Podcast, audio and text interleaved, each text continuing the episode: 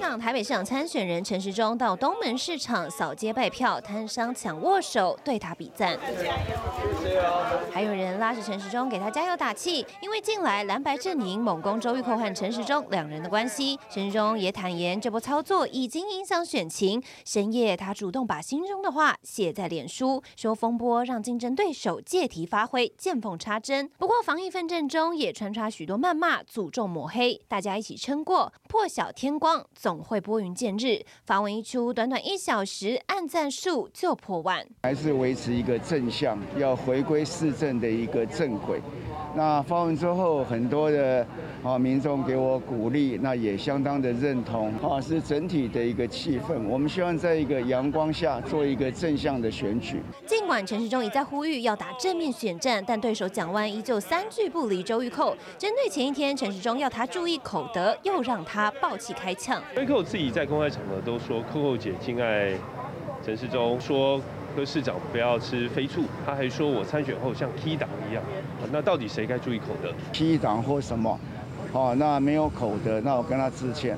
而两人也在大巨蛋交锋。我已经很清楚的提出具体的做法，如果陈总你做不到，那也不需要批评，找各种借口。部长总觉得他自己受委屈，但是在疫情期间。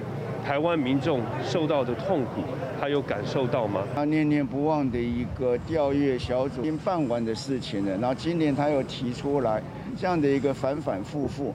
若以反反复复的态度这而言，那未来他当一个行政首长，那是不是也会反反复复？原先由民间发起广邀台北市长候选人参加的讨论中正纪念堂定位论坛，主办单位表示，因为反映趋于政治化操作，决定取消。外界质疑，难道是因为蒋万不参加才会临时喊卡？当时为什么要举办，以及现在为什么突然取消？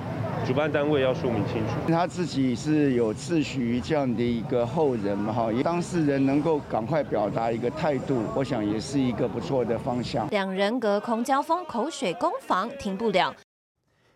台北起定位双 G 哦，来看到刚才民进党的陈志忠在深夜发文，一刚好心头聊天啦。我们一起撑过这段期间，应该有感受到最近自己的选情有那么一点危险。的确来看这个最新的民调哦，一共阿东是一咋高，蒋万安是二十九，黄珊珊是二十八。这个民调到底真的准吗？待会来宾会跟大家剖析。那么公公的这个算计哈，问地下赌盘应该蛮准的。如果地下赌盘早些前一段时间是说，那光按那计数算得起哈，阿东诶赢蒋万大概两万五千多票。但是因为这阵子的这个风风雨雨过程当中，传就说蒋万安跟阿东有稍微在追平，要变 PK 了。所以如果按照这个民调来看，按照地下赌盘来看。有专家说了，现在阿东要做的地方就是把那个浅绿找回来。嗯，明玉姐，浅绿指的是谁？要怎么抓回来？浅绿应该是指说，呃，比如说年轻选票啦，哈，或者是说这个比较没有政党色彩的这些人呐，哈。那我必须讲，为什么是年轻选票？因为通常有根据统计哦，大概四十岁以上的民众，他们对政党的忠诚度会比较高，就他可能第一次投票投给民进党，那他可能这一辈子都投给民进党，好。那反之亦然。那所以就是说，通常大概讲说，二十岁以上的朋友，他们比较没有这种政党，就是说二十到四十，对对对，他们会比较选择人呐，啊，这个当然也就属于比较浅绿，因为。近年来都是这个绿色执政嘛，好，好，那回过头来了哈，就是不管你从民调或是待会我们要谈赌盘来来看的话，确实这个陈时中最近都有受到一些风波影响，当然不只是扣解了哈，那还有包括你从这个之前的这个马桶的争议啦，哦，一直到慈济啦，哈，那甚至包包括说什么这个卤肉饭啊，连吃个卤肉饭都会出事啦。用跟慈济有点被硬把它牵进去哈，是啦，哈，无辜的。OK，当然就是属于疫苗的一些事件嘛。那无论如何，就是有这一波的乱流哈。那你看陈时。之中，我们必须讲哈，他这个就是这个今天在脸书上就发了一个文，他说呢，他承认好，就说最近有发生了一些风波，让这些选举的主轴已经偏离了正轨哈，那让许多这个朋友担心造成影响，那他想跟大家报告他自己心来为了哈，那我觉得有一句话还蛮不错的，他的总结就是说，破晓天光时哦，总会。拨云见日。好，那他有提到就是说了哈，最近的选战主轴这个偏离主题嘛，所以他跟媒体业是彼此的尊重，好，那以礼相待，那所以我认为就是说，哎，他也对了这个整个寇姐的一些事件哈，也做了一些总结。这样算切割吗？他只是说尊重第四权的媒体，这不叫切割。当然不是切割，而且呢，这个陈时中前阵子在接受实习的方专访的时候，他也提到，他说如果对周的周玉蔻的讲法不同意，就是不同意，凭什么去切割人家？坦白讲，我觉得他是一个非常厚道的人哈，就是。你的言论彼此可以不同意，可是坦白讲，这种就不用切割，你就尊重尊重人家的讲法。你几岁了，还要那边跟你玩切八段的游戏哈？好，那必须讲，就是说阿中部长这个，就是说等待天光啊，好，大家回归正轨。我觉得这个很正面哦。呃，跟大家报告，就是到我们录影前戏为止哦，他的这一篇的这个脸书发文，至少已经有超过五点三万人按赞了。绿的基本盘其实还不错。他半小时哦，他发文的半小时就破一点一万人了耶。对，所以你就知道说很。多人就给了他暗赞加油，但是我这边哈，我有观察到，你看，包括蓝营的朋友，像徐小新啊，哈，最近啊，这这，我觉得他是已经有点 over 了，来蹭热度是这样，对他跑到了陈时中这边下面来留言了，他说什么？又在讲了啦，他就说啊，你这个是买疫苗的时候是乌龟啦，哈，那上寇姐节目的时候跟裤子一样跳的有够快哈，还怎么跳到辣新闻跳十二次？我我跟你讲，现在这个是政治蓝营哦，很爱搞这一套，他们最近很流行哦，譬如说什么像呃蔡总统啦赖。副总统他们很喜欢去人家的脸书上去留言，不是网军哎，是他们自己本人哦，本人是本人，完全没有做任何的掩饰哦。我我必须讲，这个是人家的脸书。那坦白讲，你今天徐小新你自己爱在你自己的脸书讲什么？那大家。大家彼此尊重嘛，那我们也不会去你的脸书上去笑你啊，说你徐威霆什么的，不会嘛，因为这是你的脸书嘛，来带风向的。可是可是这个是陈时中，他要讲他自己心里不会跟他 PK 的。那你何必你不来加油就算了，那你何你何必就是来蹭他的脸书，然后又又来讲这些有的没有的？那当然啦，这个徐小新写完之后，那更多的人就把他回回过去就批他了嘛。那好，那我是觉得说他自己故意要来蹭热度，然后歪歪楼。我是觉得说这样的行为，我已经看到很多的蓝营的议员都这样子做，因为他们会这样他们要蹭热度。嘛，他在自己的脸书上写，因为他要选你，我就跟你讲了，陈思忠这一篇文章超过六万人哎，就已经六万，快六万人蹭一下，我也要热度。他来这边发文，那不是很多人看到吗？所以我觉得你要蹭热度，也不要这样子蹭，因为这毕竟是人家的脸书，人家的主权，我觉得这样是真的很不可取了哈。好，那回过头来了哈，你说阿中他这个写了一个这样子，就是回归选战主轴，我认为说他也想把最近的战场好好的清理一下。不可否认，我刚刚讲除了寇姐的一些事情之外，那我还要讲了他之前团队犯的一些错，也让他的这个选情哈造成了很大的一个影响。那根据呢哈上报的一个这个呃独家的新闻是说有赌盘呐哈，赌盘的话呢，因为大家知道赌盘是有点春江水暖鸭先知啊的一种一种意味啦哈。赌盘有时候蛮准的，说真的，尤其是地下赌盘这样子啊，都是地下赌盘了哈。那这个赌盘这个是显示说八月底下旬的时候，有些人就先差赌了。当时呢，陈时中是非常看。好的哦，他的赌盘呢是开出说陈时中让蒋万安两万五两万五到两万票之间，两万五到两万票，代表说大家对陈时中是有很有信心的，险胜的概念，对，会觉得说陈时中最后赢牙啦，赢两万五到两万票啦。下赌盘。但是呢，到最近这两个礼拜哦，哈，已经是陈时中跟蒋万安开成了 PK 盘，就是可能互有领先的概念，就已经没有优势了，就互有领先已经 PK 了，代表说你两万五之间的优势都没有，都都让出去了。所以呢，我是说这个是赌盘有反映出，确实陈时中的这个选情受到了很大的一个震荡。那再来反映出我们要看的这份最新的民调是汇流新闻网做的民调。那这个民调也显示呢，哈，蒋万安是二十九点六，哈，那现在反而黄珊珊二十八点二，追得非常的紧。那这个陈时中落到了第三，二十五点六。头一次看到黄珊珊这么厉害，哎。呃，有啦，其实也有别的民调，像什么正传媒民调也有啦，对。可是我我说从这份民调，你还是可以看得出来是三足鼎立。这个陈时中虽然在这份民调当中，他暂时落居第三，可是事实上都还在误差范围内，这个就是没有差很多。好，那我必须讲，所以说陈时中为什么现在这么急的要回归战场啦？那我必须讲嘛，像呃，就我昨天有在这节目讲过嘛，就是说蒋万安最近有受到寇姐节目影响，像今天早上啊，国民党内部的人跟我讲的，他们今天早上陪蒋万安去扫街，就去扫扫市场的时候，就突然有一个那个深蓝的这个阿姨呀，就握着蒋万安的手说：“我告诉你，你一定要感谢周玉蔻。”这样子。对啊，因为周玉蔻助攻蒋万安的概念。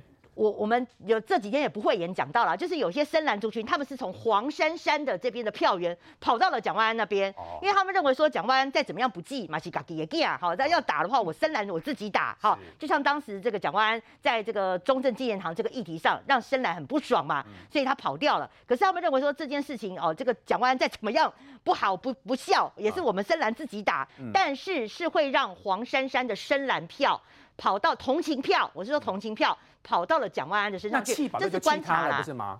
弃保就弃黄珊珊去了。如果真的要弃保的话。但是黄珊珊现在看起来，因为她毕竟还有一些行政资源在帮她加持，或者是说，哦，她还是有一些年轻的选票，哈。那当然，很多人说，黄珊珊已经没有了这个副市长的资源，可是不要忘记柯市府现在就是最近议员有指控嘛，包括交通局长啦，然后这个什么教育局长啦什么的，都在全力帮他拉台嘛。嗯。所以这些还是等于说地下的这些资源还是有不远的灌进去。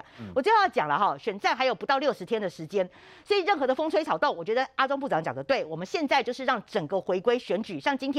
又开始回到了政策的交锋，但是呢，拼气势是非常重要的，所以到这边跟大家讲，十月一号超级重要，十月一号是一个超级的 PK 日，这个礼拜六，这个礼拜六非常重要，超级 PK 日，这礼拜六阿中部长呢，他的竞选总部要成立了，包括民进党的三巨头哈，蔡总统、赖副总统跟这个陈建仁前副总统，通通都要来帮陈时中站台，整个拉抬他的气势，我觉得这是非常重要哈，因为现在看起来气势有点弱，但是我觉得整个三巨头对吹也可以，然后整个绿营回流。但是蒋万安这边呢也不遑多让。礼拜六的时候哈，他有两个议员，北市的议员要这个竞选总部成立，那包括马英九啦、侯友谊啦哈，然后是连那个韩国瑜、韩国一些人在国外，他要试训嘛哈，你所能想象的什么连胜文的郝龙斌啊，通通都来，甚至连侯友谊也首度的来跟蒋万安同台。同一个同一天同一个时间吗？这两位？呃，差不多，差不多的。东在西亚的对。所以你看，哇塞，这个两边要 PK 哎，哦，这一边是那个民进党的三巨头，通通都来拉抬陈时中，然后一边呢是包括什么马好啦，哈，还有包括侯友谊，哈，都来跟这个蒋万安同台。所以你看礼拜六两边蓝绿大拼场，我觉得哦，整个选举的气势，这个氛围又回来了。国王大哥，如果星期六哦，刚明玉姐所说的，到时候呢要大拼场，几乎已经变成蓝绿对决哈。如果按照以民进党的气势来看，应该大家认为蛮看好的。星期六以后啊，阿东。今天应该说半夜的时候，在脸书他提到这个不三不政策哈，不介入与政策无关的八卦，不攻击与选举无关的人，不操作选举媒体的第四权。打都啊，我记得还没录影之前，立的功功安在今天无 guts，直接把问题谈得一干二净，决定我要怎么做，讲得很清楚。这就是曾经做过政务官的几个风格啦。你必须要面对问题的，你不能逃避。我们在观察一个政治人物，就是不是看他一路走来都是风。很风平浪静，你一定会有危机的嘛？危机打来之后，你安怎处理？会不会处理？会不会把危机变成转机？如果会的话，这个政治就是你心中的后。这样的做法对于国栋大哥你这个年纪的人一定很赞成，因为我认为他这个是很很正面的对决嘛。不要怕，你也不要去盖牌，也不要去回避，也不要人家问你的时候你也不敢讲。我们有几个市长候选人，每次碰到问题都不敢讲嘛，回避嘛，谢谢。还有这些指教，可是陈志忠他做出来，我觉得很佩服啊。那对于潜力有没有帮助？他这么做，我我跟你讲，也不是只要找回潜力什么，他要个正面的力量，我这是正确的啦。我把管用过，什么叫正面的力量？大家都讲，哎呦，做一个事情怎么样怎么样会影响那些？我认为不会的。你想想，二零一八年，二零一八年的时候，韩国瑜那种声势涨到那样子，那你怎么会去想到八百一十五万的小英总统的票？把韩国瑜打得惨兮兮的，也是五百万，剩下五百当时觉得韩国瑜声势蛮强，对呀，他就是因为声势强到他认为他必须要参加这一场选举嘛。嗯。可是相差是这样，台湾人发挥正面的力量，所以你说那个声量，或者是什么网络的趋势，跟最后选民投票不会一模一样。文瑶，我跟你讲，我们已经民主自由选举已经差不多三三十归你啊，三十几年了，过去都是政治意识形态的对抗。哦，摇旗呐喊啦，动算的话，现在已经不是了。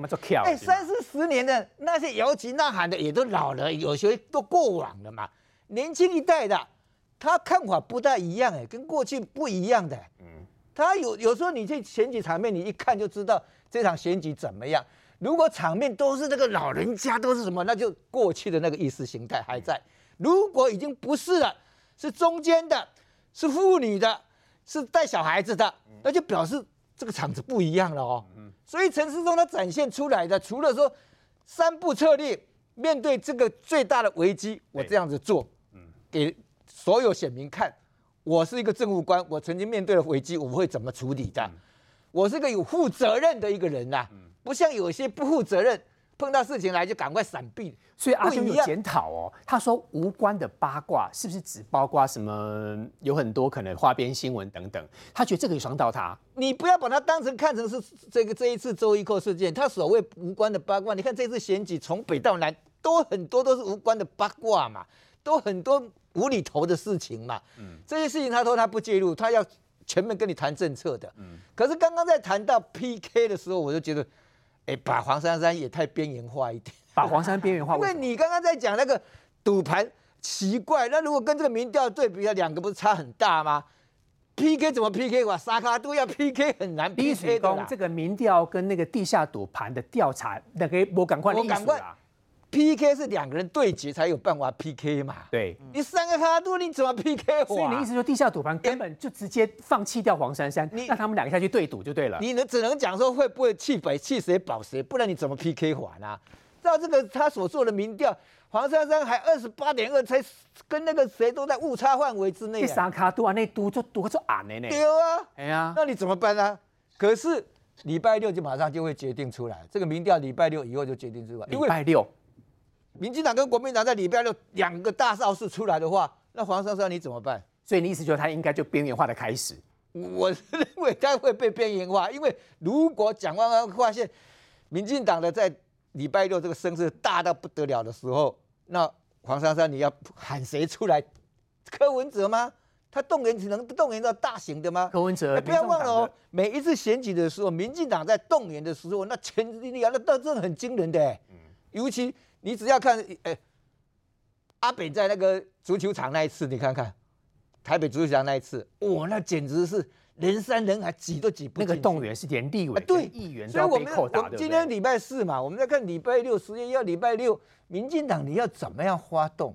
你要怎么样在那场气势里面，嗯扭转过来？对，这个是这这个是策略的问题嘞不是说因为我竞选总部成立了，有总统有副总统，所以大家都来了。那你才做个国民主柯林，你一定要吸引他，你要让选民说，这个我必须要挺出来，我必须要站出来。对那个礼拜六人才会抠出来，不然人抠不出来啊。梅姐，刚刚民调的部分，国公大哥说他认为地下赌盘 PK 跟这个所谓的汇流民调这三个人的，应该说结果是南辕北辙。民调你看很多，这个民调你觉得准吗？就像刚才我就直接很直接来讲，我怎么没有看过黄珊珊这么高过哈？然后三个怎么这么接近哈？是发生什么事？我必须要讲哈，在这里面请注意看哈，这里面它的样本结构，其实我认为是有非常大的问题。样本结构如果样本结构出问题，它的民调结果就会失真。为什么这样讲？我请教一下哈，以台北来讲，民进党、国民党、民众党，照道理说，以基本盘来讲的话，是不是民进党跟国民党要远大于民众党？是啊，是吧？？差不多只剩三分之一吧。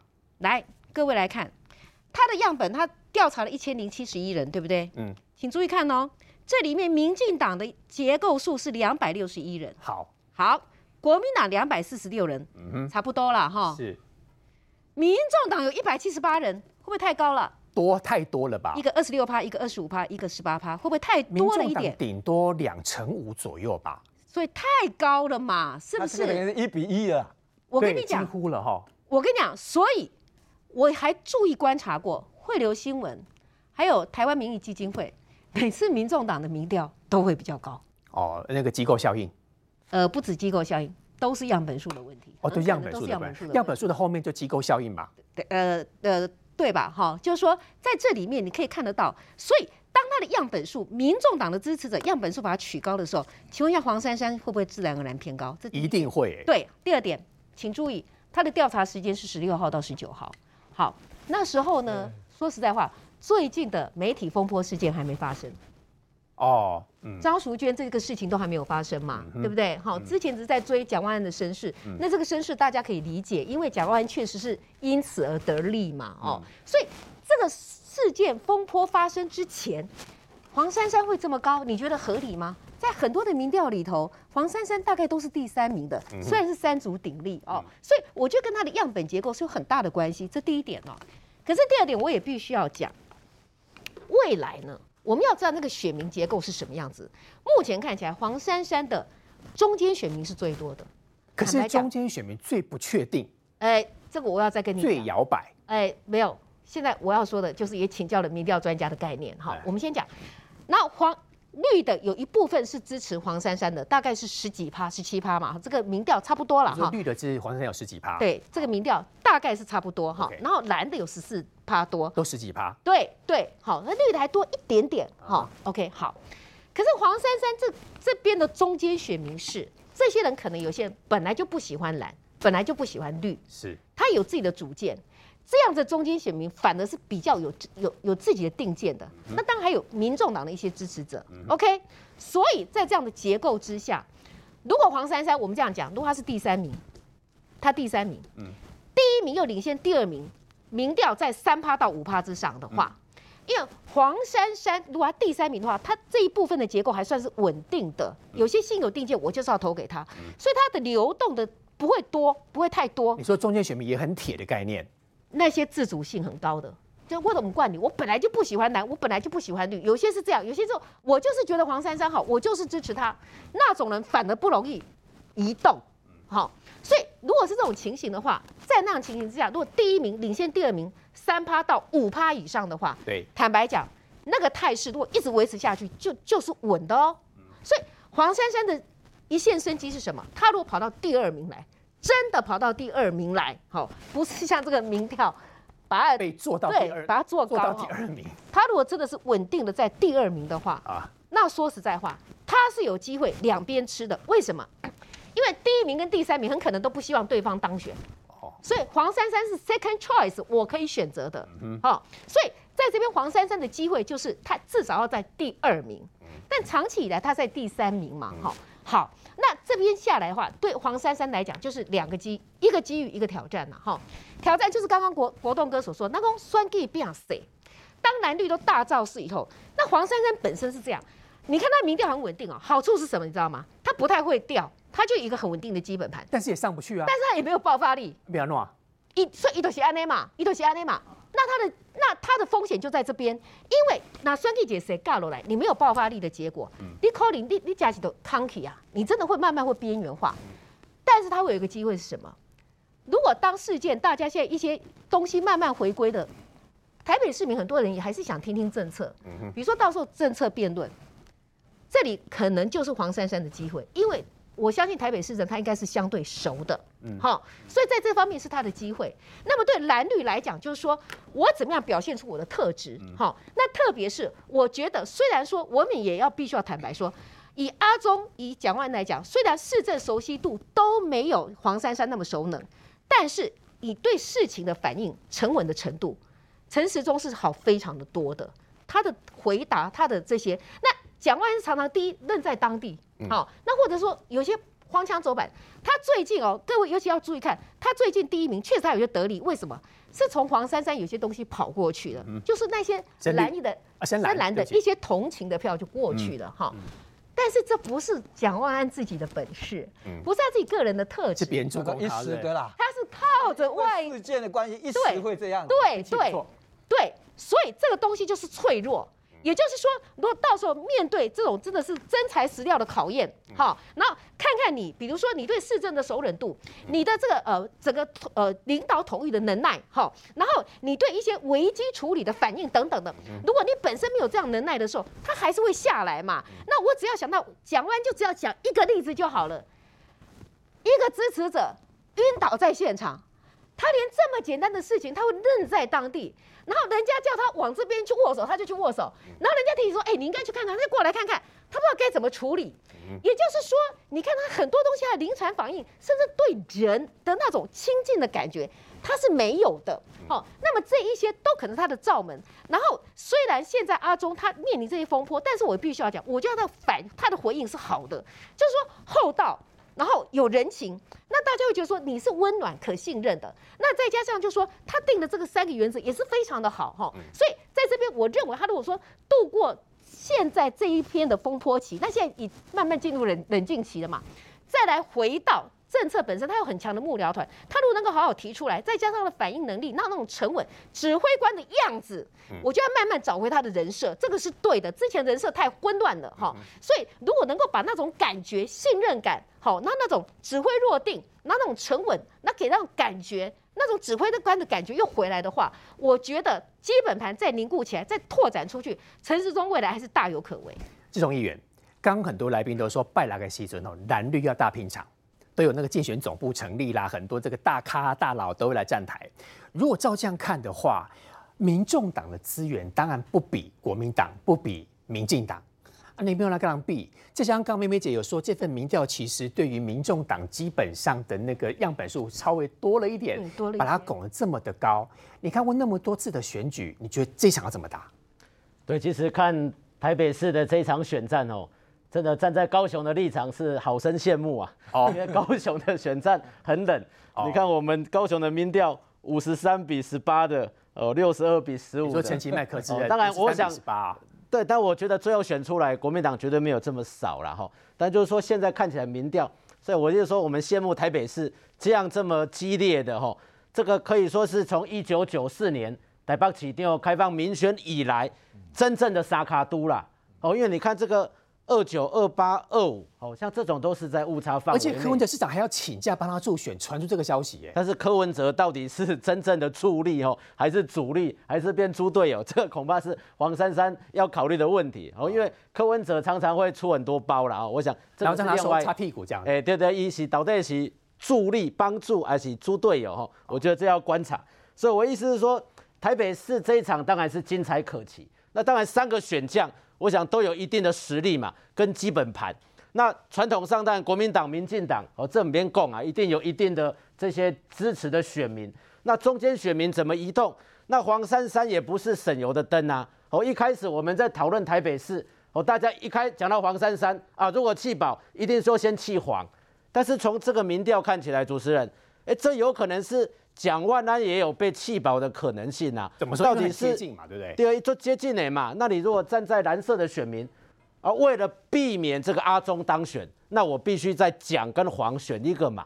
所以一开始觉得，哎，弃黄保蒋，哎，这很自然。哎，不一定哦，也有可能是弃蒋要保黄啊。哦啊，所以我觉得这个好玩的地方在这里。那当然，黄珊珊，你一讲到弃保，哦，伊的刚刚转移话题。他今天记者问他，他说啊，台北市民最不需要关心的就是弃保哦，因为他不想要提这个啊。但是对于蒋万安或者是阿中阵营来讲哦，当然就希望说，哎，蒋希望说弃黄嘛哦，因为蓝军要保他嘛。那对阿中来讲，当然如果你们这边啊弃的干净一点哦，两个比较蓝领的哦，这个哦黄珊珊也偏蓝，你们弃干净一点，我们的机会就比较大哦。但是无论如何，我觉得。阿中部长的这个危机算是稳下来，哦，危机变转机的啦。我的请求一代你讲诶，这个会变天光会出来，心头了定，唔惊球背做红胎嘛。我想陈时中他的人设，他的形象一向就是专业的政务官，哦，他是医师，哦，医师的本色，他就这样不疾不徐。你看在以前的这些防疫的，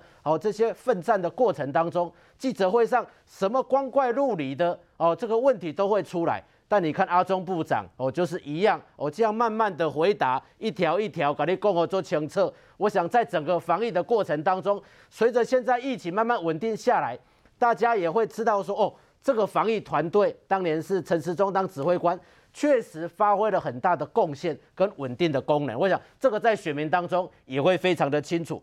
所以我觉得，当然在现在哦，阿中伊的继续行伊的步骤。哦，他的三步我觉得讲得很好，就起码就是战场清理嘛。哦，有受伤，但是不要紧，伤皮肤无伤到筋骨，吼，骨头无伤，不要紧，继续往前走。哦，我看他也是去打锤球啊，哦，去这跟这些艺文人士见面，他的律师后援会，他的牙医师后援会啊，陆续成立。那我认为说，如果真的要比政策的牛肉，阿中他的一个娴熟度。哦，以及他强大的幕僚团队也不会输给黄珊珊呐。哦，但是就是说，比谁犯错少。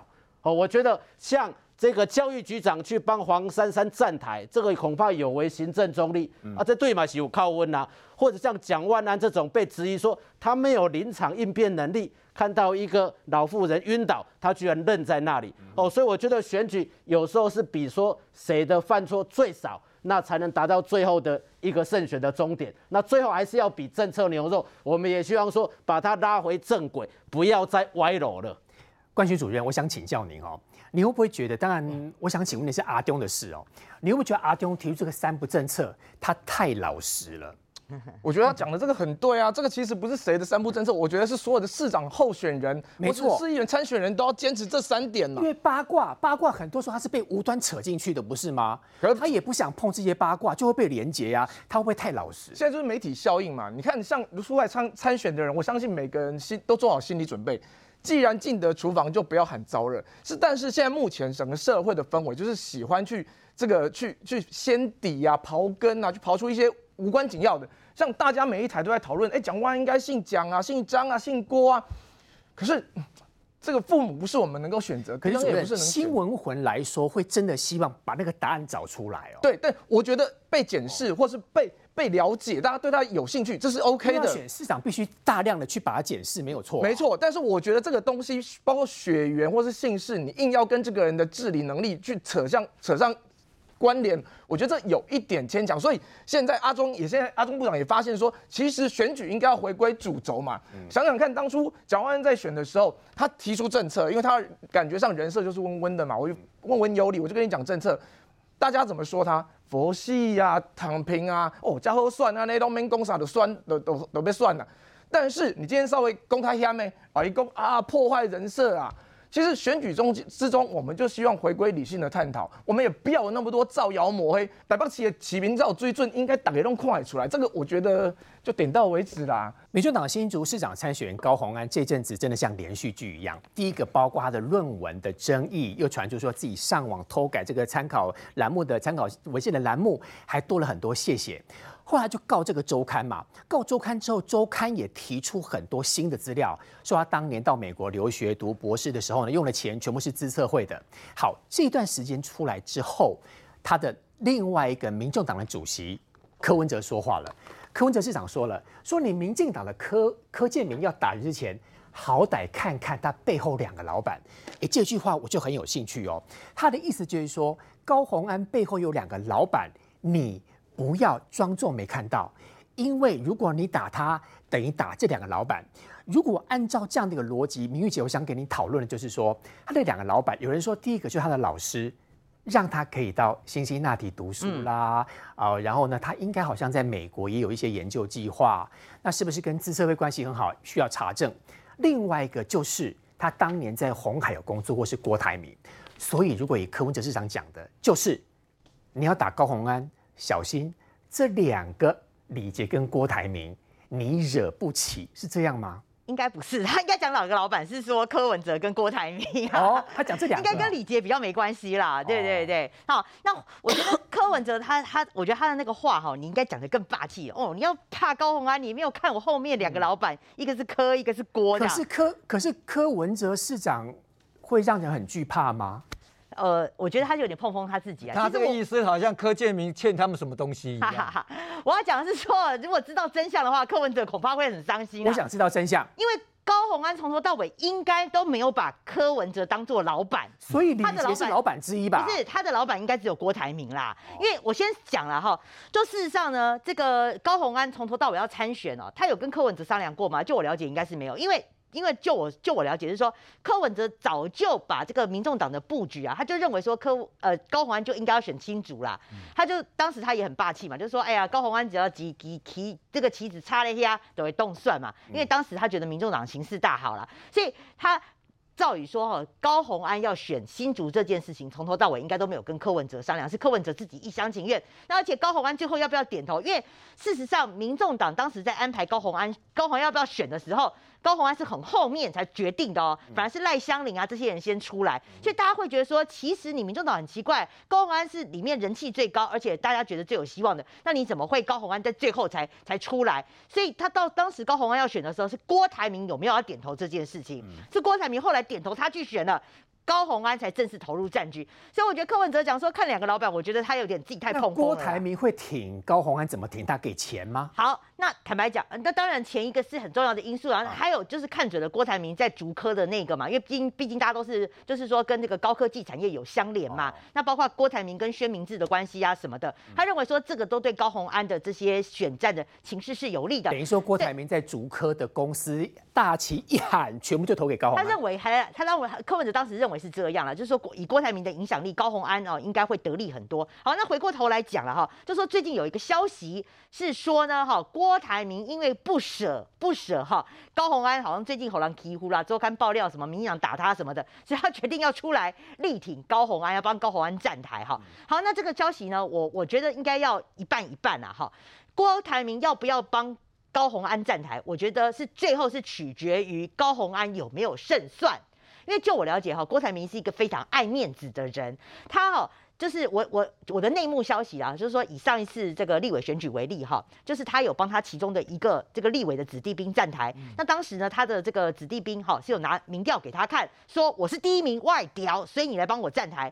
结果弯腰，后来他那个子弟兵呢，嗯就选到第三名去，不要说不要说当选的啦，连第二名都没有，就直接选到第三名。那郭台铭当时是蛮生气的，他觉得我被骗了哈，我去帮你站台，你反而落选，那大家会觉得说哈哈哈你郭台铭，你根本就是你站卡台算啦盘打得不够精你精，挺的人还是落选嘛，代表你郭台铭没有影响力，所以郭台铭其实想来想去还是比较为了自己啦。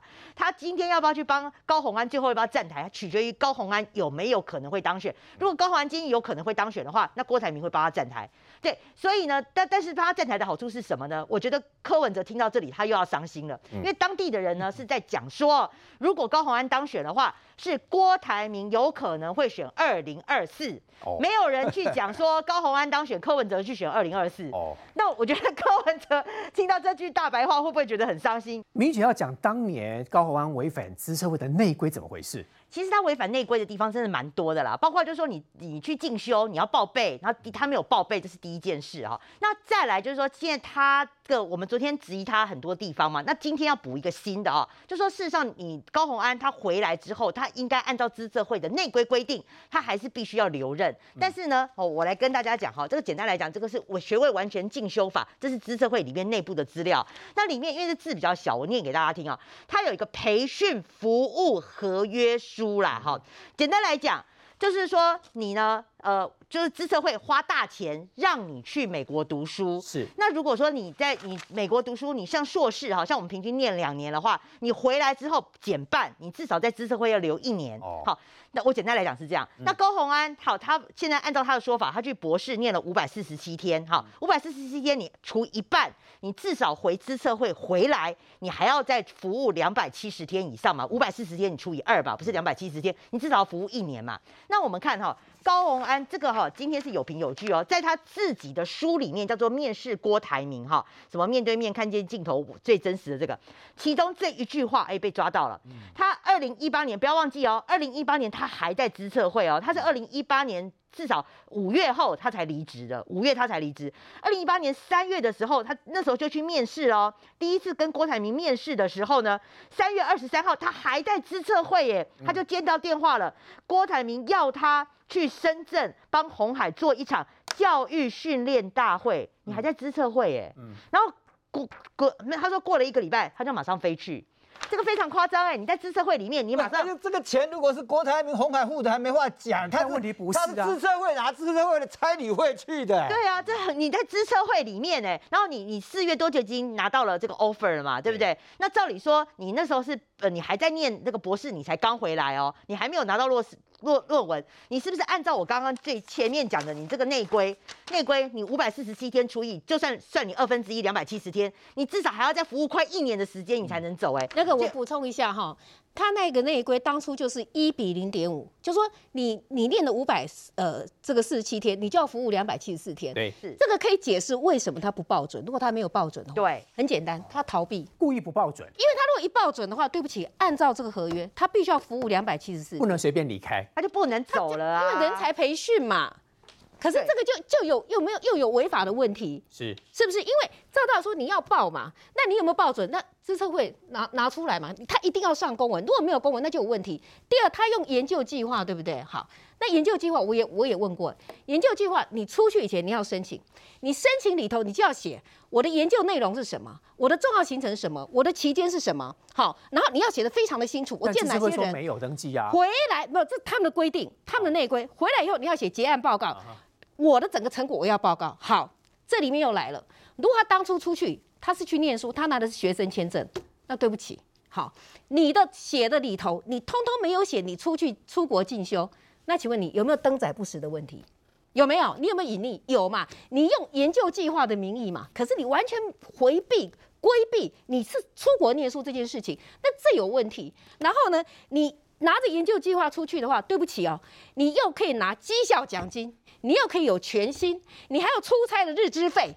那请问你这有没有背信？有没有诈欺的问题？对所以这些都是有可能要面对到的法律问题哦。对我最后补充一句话就好，他四月二十七号哈，二零一八年四月二十七号博士论文通过，他五月十五号就离职，不到一个月马上离职，哎，五月十六号隔天他去红海任职什么大数据的这个中心主任，所以你按照资策会的资策会现在是可以跟他把他，我就是我我当时补助你的，我们昨天算了嘛，三百多万嘛。你至少要先吐回来啊！你确实是用公帑念书，而且你回来也没有按照这个资策会的这个合约，这合约是当时要要查他有没有签呐、如果他连报准都没有的话，看起来是没有签。那所以啊，如果资策会每个人都像高虹安这样子的话，哇，我只能说你要么不是幸福企业，要么就是说你真的要受到立法院的简单讲是谁在护航他，是谁在掩护他，主管嘛当时谁准他这样子然？后高虹安还讲哦，他说他当初是提出辞呈。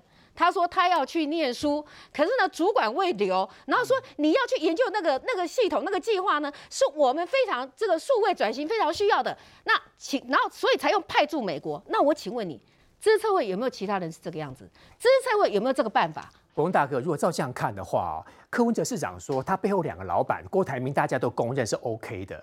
如果说以李杰的这个状况来讲，假设他真的是同一个人来讲，其实是 bingo 的啊。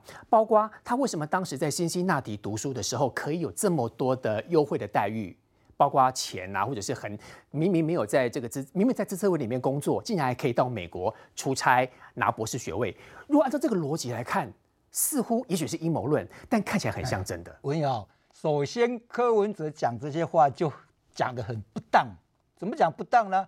这是一个民主选举，这是一个在检验候选人的资格跟他的条件。什么叫做要打谁？要看背后的老板是谁。你把公事当私事，把你当成你们家的事老板好大，我好怕、啊。呃，怎么可以这样子讲法？外面在检验高虹安，问题这么多，而且越来越严重。你怎么讲说要要要打他也好歹要看后面老板是谁？你把他当成什么？你们家的事情啊？所以我觉得这个发言很不当，不大像是一个有格局的一个政治人物，还是首都市长哎、柯文哲，你讲这种话，你怎么配当首都市长嘛？这是第一点。第二点，我们在在谈礼节，是不是同名同姓？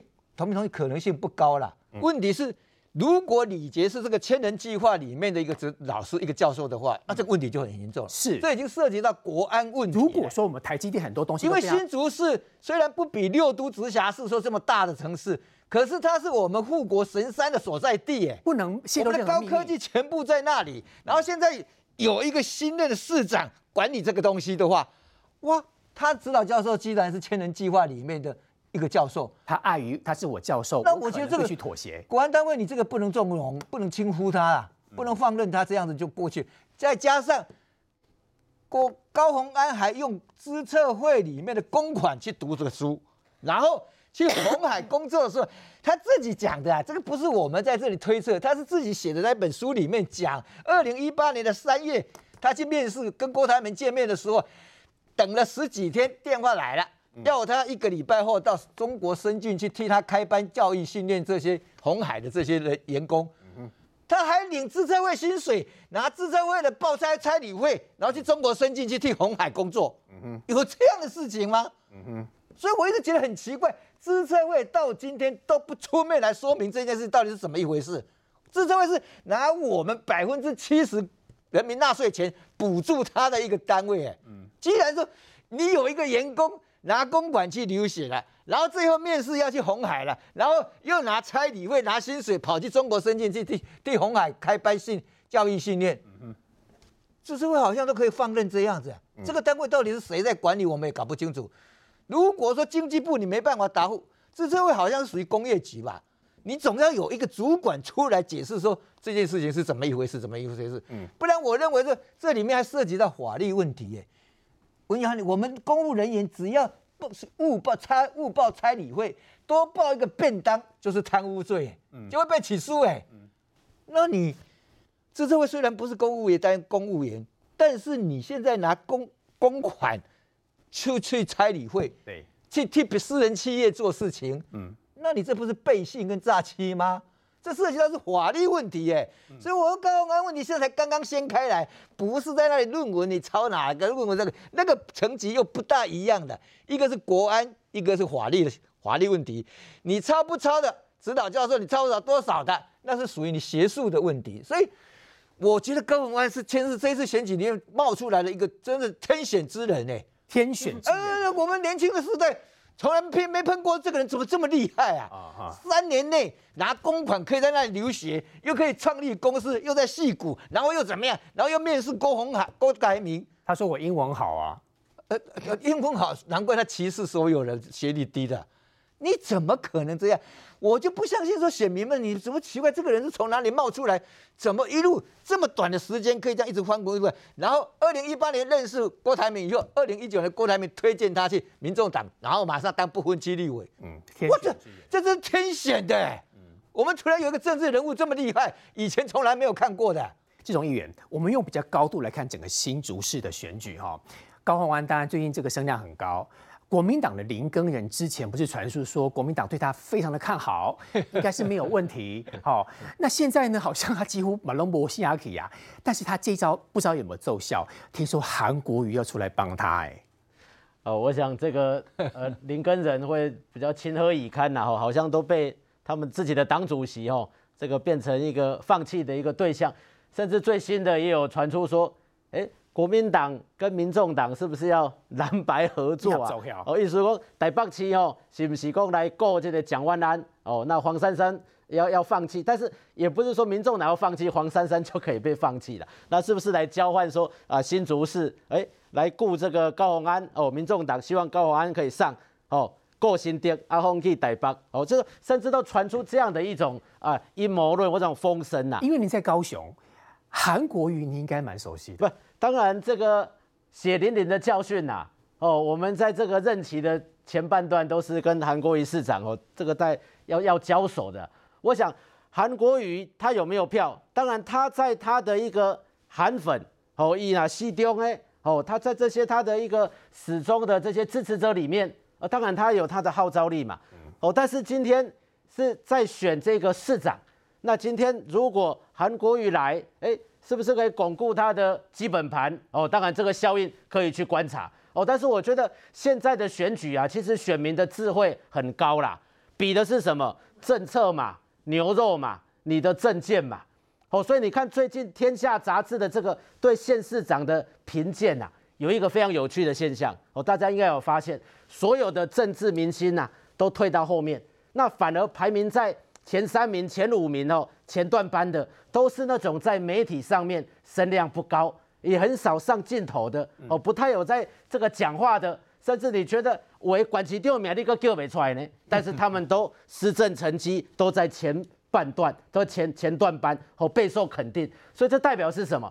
就是说低调有时候是一种王道啊，就是说因点点在这代机哦，他真的有苦干实干，反而得到这个市民人民的肯定。哦，所以你今天把韩国语搬出来哦，这嘛是险招啦，大喝大卖啦。哦，有没有召唤到他的深蓝的韩粉？我不晓得，但是会不会再勾起呀？我新竹市民也有在看电视啊，他也知道当初韩国瑜在高雄穿云箭掉到臭水沟啊，啊，摩天轮也不见了，挖石油也没有了，啊，赛马场也没有，这种血淋淋的教训阴影会不会又再重现？